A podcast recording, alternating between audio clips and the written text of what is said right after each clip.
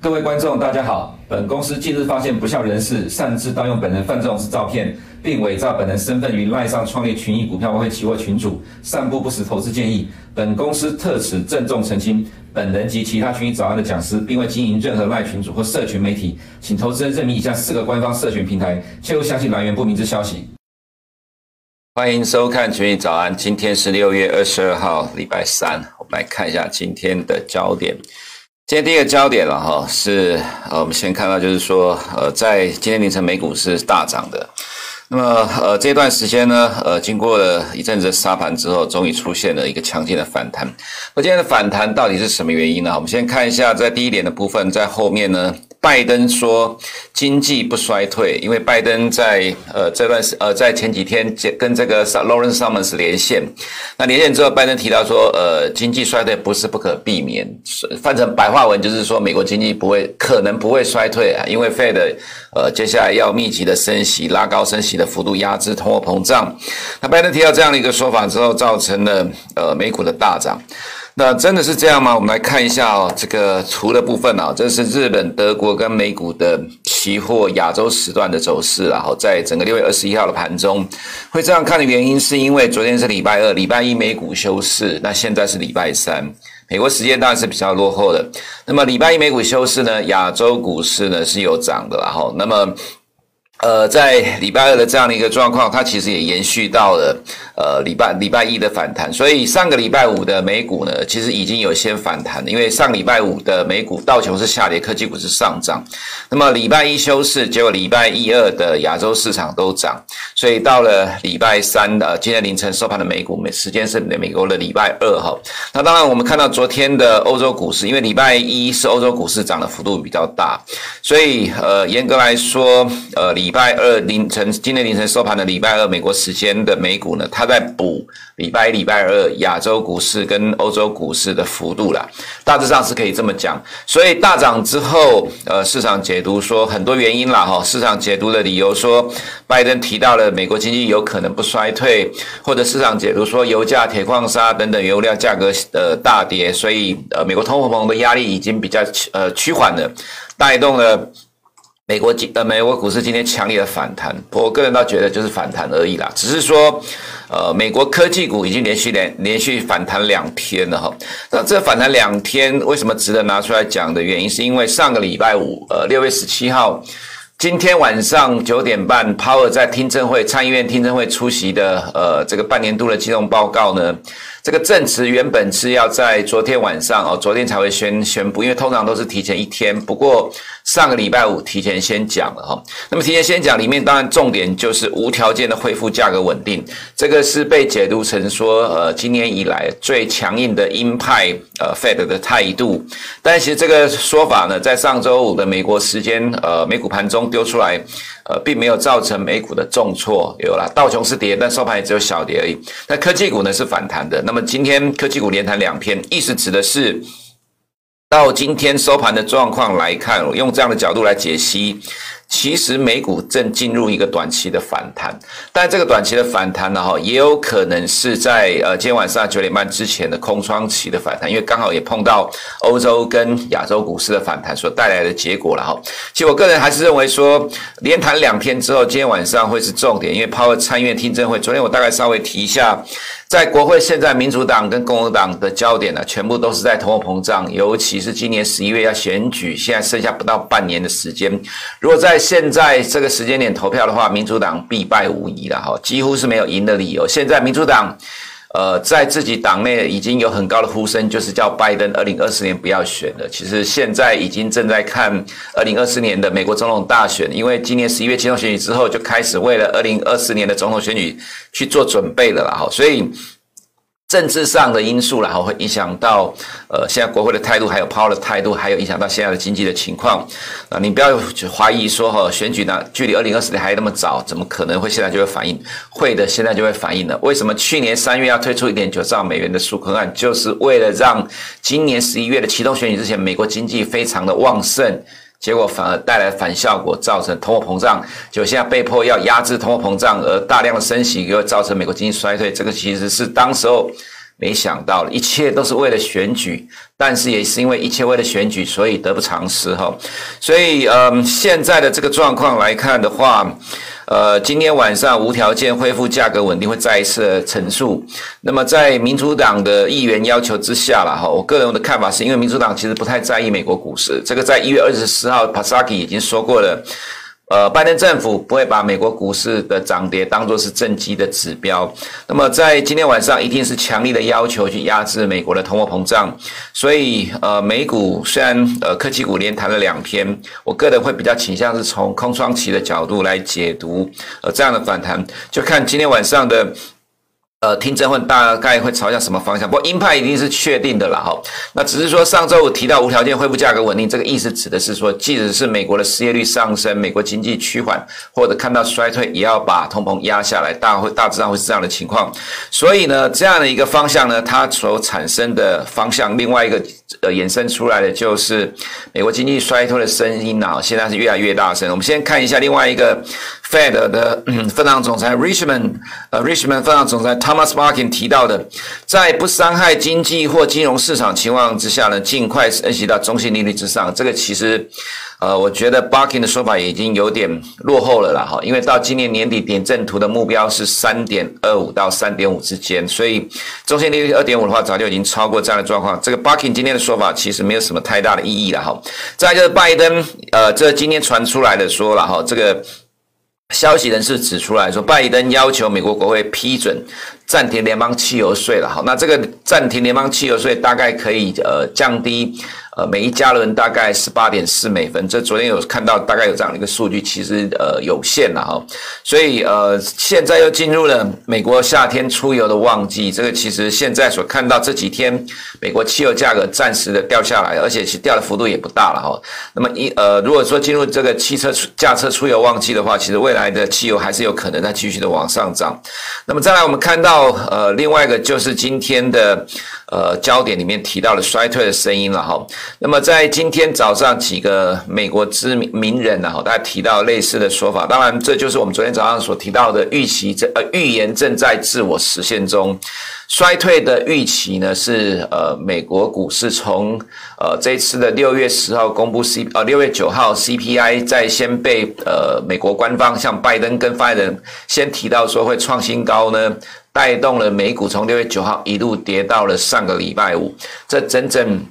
呃，将近一个礼拜的下跌了哈，其实呃冲击非常的大，它反映的就是衰退的预期，因为你为了要强力的压制通货膨胀。你就必须要升息，大量升息就会造成美国经济衰退的可能。所以我们提到 Bloomberg 模型预估说，二零二四年衰退的几率七十五 percent 哈。现在再来看几个名人，今天就提到了 Elon Musk，Tesla 老板的，他说美国经济在不久的将来将会出现衰退。那么另外一个是从二零零八年呢成名的 Robini 这个所谓的末日博士，其实从二零零九年之后到今天为止啊，我个人觉得今天之前其实美国金融市场不太鸟。罗宾尼的，因为他从二零零九年之后就喊空美国经济，喊了十几年了，美国经济一直没有变，没有如他所喊的方向，所以呢，他喊了十几年的美国经济衰退呢，当然现在看起来是有可能在明年或下半年会出现。不过他提到说，二零二二年底可能会出现呐，那当然末日博士一定讲得更空嘛哈。不过其实蔡呃这个我觉得末日博士的说法听听就好了哈。再来是高盛。呃，提到说未来一年衰退的几率大概三十 percent，前一次他们讲的是衰退十五 percent，但是未来两年衰退的几率是四八十四八 percent，那么前一次所讲的是在三十五 percent，然后高盛呃，在我们所观察的美国券商里面，大概是更新美国经济预测速度算是相对上比较快的。呃，现在呃，我们昨天有提到，呃，Bloomberg 的模型是讲二零二四年的第一季衰退几率是七十个五 percent，意思指的是说，从现在看到明年的呃一整年来看，呃，比较可能出现衰退的情况是在二零二三年的第四季或者是二零二四年的哈。那么所谓的预言自我实现，就是你既然预期到未来的美国经济是逐季的往下走，因为高通膨要被呃大量升息去压制，逐季往下走情况之下，当然是现在先卖，你不会等到看到衰退的时候才卖，你看到衰。衰退的时候，可能已经呃市场的低点出现了，到时候可能开始降息了。一旦你可以预测得到未来可能要降息，其实市场的低点应该已经出现了了哈。所以现在仍然在反映这样的一个衰退预期。另外一个是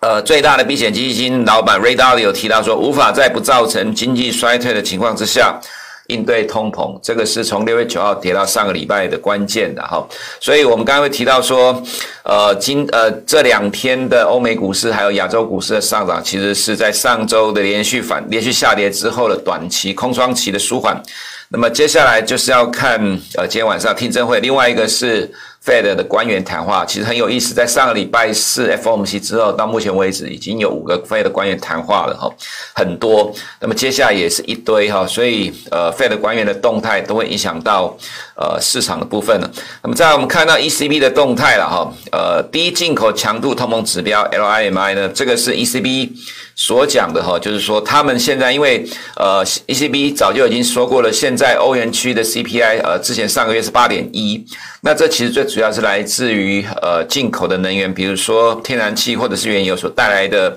呃 CPI 上升。那他们扣除掉进口物价所带来影响之后，这个所谓低进口强度的通膨指标也正在上升了哈。那 ECB 呃官员 Rehn 提到说，物价大幅上涨给七月升息提供了充分的理由。Casimir 呢提到说。九月底之前要结束负利率啦哈，利呃负利率要成为历史。那么欧元今天有反弹呐，那当然呃美欧的货币趁热的差距落差很大，这个是美元强势的关键了哈。不过。呃，等一下，我们来看一下，呃，这个升息的预期啊，因为它其实是影响到呃，这个现在以 G7 货币的一个方向最重要的一个关键的变化。在这金砖领导人会议本周在本呃北京召开了哈，印度将寻求确保峰会上任何联合声明的基调是中性的，阻止中国、俄罗斯把峰会的宣传对美呃宣传为对美国跟盟友取得的胜利。呃，其实我个人倒觉得说了哈，因为这些会议目前虽然是这一两天市场上的焦点，不过它对于呃股市影响不大。但是因为它是国际经济上的重点啊，所以我们拿来讲一下了。那其实对股市影响有限。那么珠江三角洲传出了疫情了哈，在包括在深圳、澳门等等，呃，所以昨天的 A 股大概有稍微的跌一下，其实还好啦。我觉得影响是有限的了哈。那么回到台股的部分呢，外资买超了一百八十一亿台币，在昨天集中市场大买超。你可能会觉得说看起来很高兴哦，这么是不是这一波的跌势已经结束了？其实，呃，如果你看台股的指数，就如同我们长期以来一直坚持的观点，呃，其实台股没有自己的方向，就是跟着美股在走。美股从六月九号跌到了上个礼拜四，台股就从。呃，同样的时间一路的重挫下跌破底了哈，所以外资在经历了连续的大卖超之后，突然出现了买超，你就要看一下里面结构到底是怎么样。买超前十名里面一半是金融股。这当然就是呃没东西可以买，只好去买金融股了，因为它就是在吹而已。再来就是反向 ETF 是买超的第三名，买了两万四千两百九十九张，就买超第三名里面是看空的，所以你也不用因为外资一天的大买就乐观了哈，尤其是。昨天亚洲市场是先涨的，昨天整个亚洲股市的反弹幅度算蛮大，台股也是一样，它其实是提前反映的，呃，今天凌晨收盘的美股会上涨，所以台股先涨了。今天我个人觉得不至于会延续了，顶多就是什么，就是今天凌晨收盘的美股涨的幅度比昨天亚洲盘的幅度来得更大，所以今天应该是还是会开高的，只是开高之后。就其实很容易有卖压哈，所以这是在台股投资人，呃，在操作上你可能要去小心的部分。好，那进入图的呃部分了哈。那么前面有提到了，呃，其实今天凌晨收盘的美股，它主要是因为礼拜一二的呃欧洲股市跟。呃，亚洲股市的带动影响所带来的补涨的效应啊，重点还是看今天晚上的呃这个参议院的听证会才会是比较明朗的状况。那么本周有很多 Fed 的官员谈话了哈，那么到今天晚上就是 Powell 在参议院的听证会，那明天会在众议院的听证会，那在这几天呢，还有像呃 Charles Evans、Patrick Harker。啊，James Buller、Mary Daly 呢，这么多的分行总裁要谈话了。那 James Buller 呢，在呃礼拜四还要再讲话，所以啊，对不对？礼拜五还要再讲话了。所以其实未来的这几天，呃，官员呃 Fed 的官员谈话还是会影响到金美国的金融市场了。好，另外是我们看到昨天晚上公布的美国成屋销售呢。这个数据呢，是来到了五呃五百四十一万套了哈，这个其实跌破了疫情前的高点。那么过去十年的平均是在差不多五百万套，所以啊，美国房市的确是正在趋缓的。那房地产市场是算是一个重要的指标了哈，所以美国经济的确因为呃强力升息的情况之下，进入了一个趋缓的阶段，趋缓还没有进入衰退啦。不过既然呃，很多的面向都开始趋缓的，这也代表着其实市场现在正在高度的关注美国经济，呃，在找证据来证明美国经济趋缓的过程是不是会朝向衰退的方向来走。所以未来的经济数据啊，我们这么讲好了。呃，现在经济数据，以前呃前一段时间讲说好的经济数据，其实对于市场是坏的反应，因为 Fed 要升息更多次。但是现在坏的经济数据，我们个人看法，可能对于市场来讲不会是好消息，可能一样会变成是坏消息，因为它证明了一件事情，就是在通膨还没压下来的同时。美国经济已经趋缓了，那么这就坐实了，呃，认为美国经济可能会有衰退的可能。所以未来公布的美国经济数据，如果都出出现趋缓的情况，它可能对股市而言不会是什么好消息了哈。那这个直率倒挂了哈，呃，昨天提过了，看看就好。那么我们看一下。呃，Fed 利率的预测了哈，那么现在因为点阵图预期哈，呃，今年底是三点五，那明年是三点七五，但是从利率期货的角度来讲，现在其实已经反映到了到年底三点七五 percent 啊，那明年是不会升息的哈，所以大致上，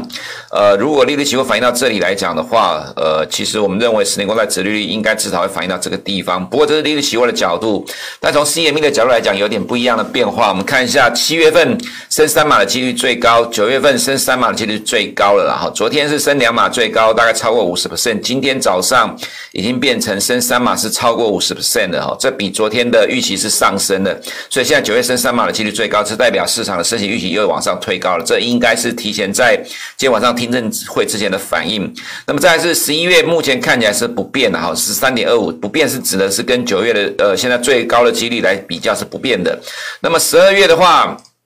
现在预期最高的是三点七五，这个跟明年底的点阵图预期的终点是差不多一样的，所以呢，变成是呃三十二月升两码的几率是最高了哈。那么升四呃不不是升两呃升两码跟到三点七五，那升到四个 percent 的几率还是维持相当高的一个幅度。也就是说，其实四个 percent 虽然终点点阵图明年终点是二三点七五，但是其实四个 percent 其实是很有可能随时出现的哈。所以从这个角度来讲的话，十年国债殖利率原则上我个人会觉得会反映到明年的升息预期的终点三点七五，那么最多的话就是到刚刚所提到的这个四个 percent，啊，所以从这样情况来看的话，未来其实十年公债殖率其实多多少少还是会有往上去挑战高点的空间了哈，那这也会受到欧洲的呃债券殖率上涨的影响，那么也就是说这个情况之下呢，呃，还是在反映美国的通膨问题，所以利率环境上升。但是经济呃指标趋缓，所以这对股市来讲压力仍然是很大的哈。那么所以回到呃汇率的部分来看，其实对于美元而言了哈，接下来就是看跟殖利率的反应，因为殖利率至少反映到了呃今呃今年年底的目标。如果未来的殖利率在持续的呃往上挑战高点，那么美元正常情况之下是要跟着动，如果没有办法跟着动的话。呃，它就是一个反复的强势高档震荡的情况了哈。那么欧元也在做低档的震荡哦，在等待呃 ECB 未来的。呃，升息的动态，日元的话，因为 b 二届维持宽松货币政策啦，持续的创了二十几年来的新低啦，哈，这往上走是贬值，现在看起来可能呃，在主要汇率里面在贬值的，大概只剩下日元的情况了啦，哈。那么英镑的话，这里就要去留意了，它 G7 里面状况最糟的一个国家，它会不会是呃第二个转向呃，就就是说相对上来讲，第二个更弱的呃，就是比较第二个弱的货币呢，也是值得留意。它的弱势未来会不会去影响到欧元，也是必须去呃去关注的一个焦点了哈。那么美股的话，我们认为就是跌升反弹，因为礼拜一休市，礼拜二反映的呃落后的补涨的幅度，就等待今天晚上抛的听证会了哈。我不要去界定说它到底会呃有多鹰派了哈，就看今天晚上美国投资人怎么去反应，因为毕竟我们不是美国人，呃，任何一句话都可以被放大解读的情况之下。呃，先涨先涨的反弹，就要等待今天晚上的听证会结果来去验证，再进行下面呃后面到底要怎么走的一个状况。不过原则上来讲，如果说从一月到目前为止跌了整整六个月的阶的时间来看，从指数上的走势而言，我们认为这是一个非常弱的走势了哈。呃，有机会再解读这个线型上的一个状况，所以我们认为反弹的空间其实也不大了，因为今天呃先涨了，所以再来呃反弹空间有限，各指数的走势大致上呃都是这样的一个看法。那科技股因为跌的幅度比较深，呃，所以反弹幅度也比较大，但但是还是就是反弹而已啦哈，它其实就是纯粹的反弹，也不用期待太多。那么在亚洲市场的部分呢，哈，呃，不管是北水或者外资在港股跟 A 股这几天看起来有呃琢磨的幅度有减少的迹象了。我个人也觉得正常啦，因为毕竟呃相对上而言，这段时间是已经是抗跌了哈。那抗跌吸引买盘之后呢，现在就是要看自己内部的买盘能不能支撑了哈。那么再看呃看香港股市的部分，其实也很明显可以看到资金重回中国科技股了哈。我们呃不是只有看指数了哈，如果从个股的角度来讲。讲的确，呃，中向科技股已经慢慢的很多股票打出了一个底部了，所以未来在美股可能会持续受到高通膨的压力的过程当中，呃，我们认为港股相对上有机会抗跌，只是对投资人来看，你要去吹这个市场，比较建议逢低会比较安全一点的哈。那么在 A 股的部分，外资连续的三个礼拜多买超之后呢，呃，连续两天的卖超了哈，其实有点变成是反向的操作，所以对于 A 股来看呢，我们个人会认为，呃，这段时间已经走出一个相对美股的强势的走势了，呃，可是外资其实它的。外资的动作仍然是最重要的一个影响 A 五十的关键因素。比较建议的是，呃，有跌下来的话，你再去呃看这个市场会比较安全一点哈。那么回到台股的部分的话，呃，台股就如同刚刚前面花了一段时间在讲的，外资今天的呃昨天的大买超，其实买超最主要是在买金融股，而不是去买科技股。其实即使是买台积电，也没有买很多，大概只有买一个。